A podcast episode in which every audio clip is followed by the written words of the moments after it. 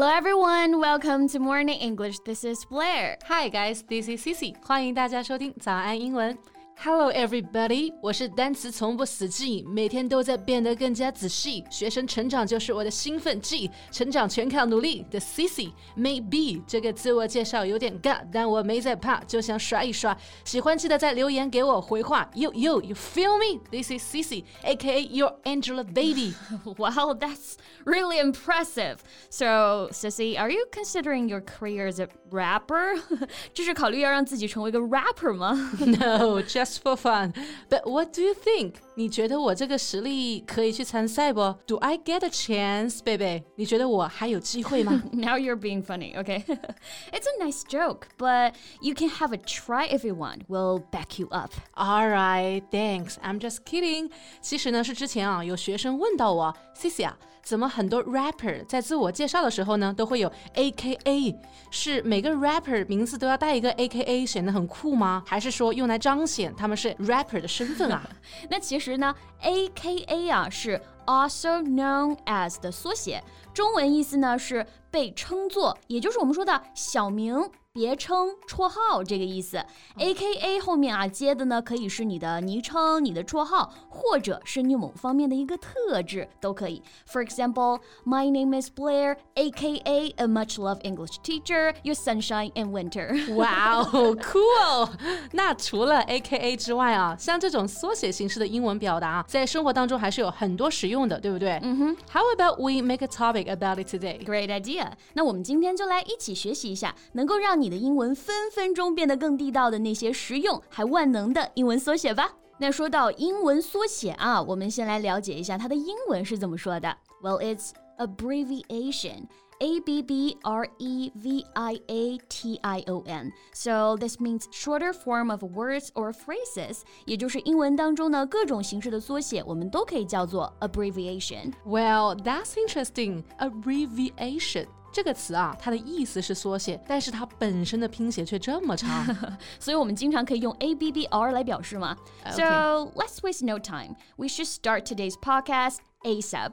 All right, all right. So ASAP is the abbreviation of as soon as possible，也就是呢，赶快赶快，最好现在就做的意思啊。And this one is pretty special. You can pronounce it like ASAP, or you can pronounce each letter individually, like ASAP, right? Yeah，因为不是所有的缩写都可以像这样连在一起读嘛。比如说啊，我们接下来要说的这个 POV 发音呢，我们一般就只发成 POV. It means point of view 视觉观点这个意思。Yes, this one is also very useful in my POV. 像现在啊，真的是属于自媒体的时代，everyone is free to show his own POV. Yeah, but it's kind of difficult to make one's POV unique.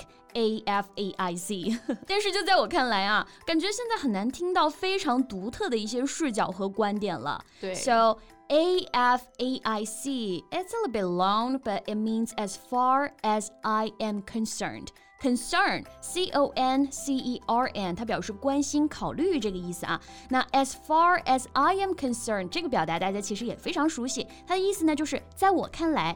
A F A I C，那这个的话应该是在打字聊天上会用的更多一些吧，because it's so much shorter. Yeah, you're right. A F A I C. Okay, so the next one is something that I used to get confused with. Mm -hmm. One of my friends once invited me to a party, and he mentioned it's a B Y O party. 那个时候啊，我就很困惑，B Y O party.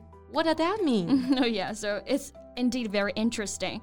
BYO means bring your own，也就是我们说的自带这个意思啊。那邀请咱们去参加 BYO party，也就是说我们需要自己带吃的喝的过去。那其实像国外很多餐厅也都会标注 BYO，意思就是你可以自带酒水，但是呢会要收取像开瓶费啊 corkage。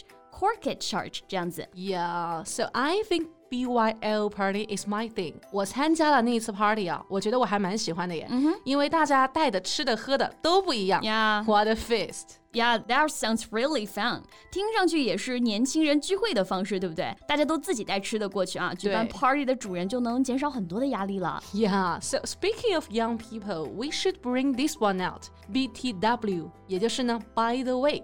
顺便提一下，mm -hmm. 这个应该算得上是经常我们会挂在嘴上的表达了。Yes. So, Cici, can you help turn off the light? I'm about to take a nap. BTW. Okay, I'll do that. And how about we find a nice place for dinner after work? BTW. cool, I'd love to. 所以呢，BTW 就是和中文当中说的，对了，顺便说一下啊，是一个意思。Right. 哎，那最后再来跟大家聊一个啊，近来在欧美国家呢用的非常多的一个缩写。TLDR。 TLDR, too long, didn't read，是这个意思吗？ exactly，就是说啊，如果你发了很长的消息文章给别人，而对方回复的是 TLDR，意思不仅仅只是说太长了没有阅读，that actually means he or she wants you to give a summary and thanks，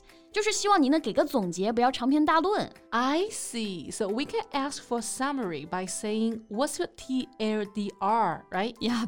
在我们对一个事情进行总结的时候啊，也可以用到。比如我们前段时间买了一个又贵又不好吃的柚子，对不对？对那我们把细节一顿说啊，说完它口感不好啊，水分又少等等这些之后，we can just simply say TLDR, this pomelo sucks. All right, TLDR, today's podcast rocks. 那我们今天的节目呢就到这里了。大家还有什么想了解的英文缩写吗？可以来评论区告诉我们呀。So that's what we have for today. Thank you so much for listening. This is Cici. And this is Blair. See you next time. Bye. This podcast is from Morning English. 学口语就来早安英文。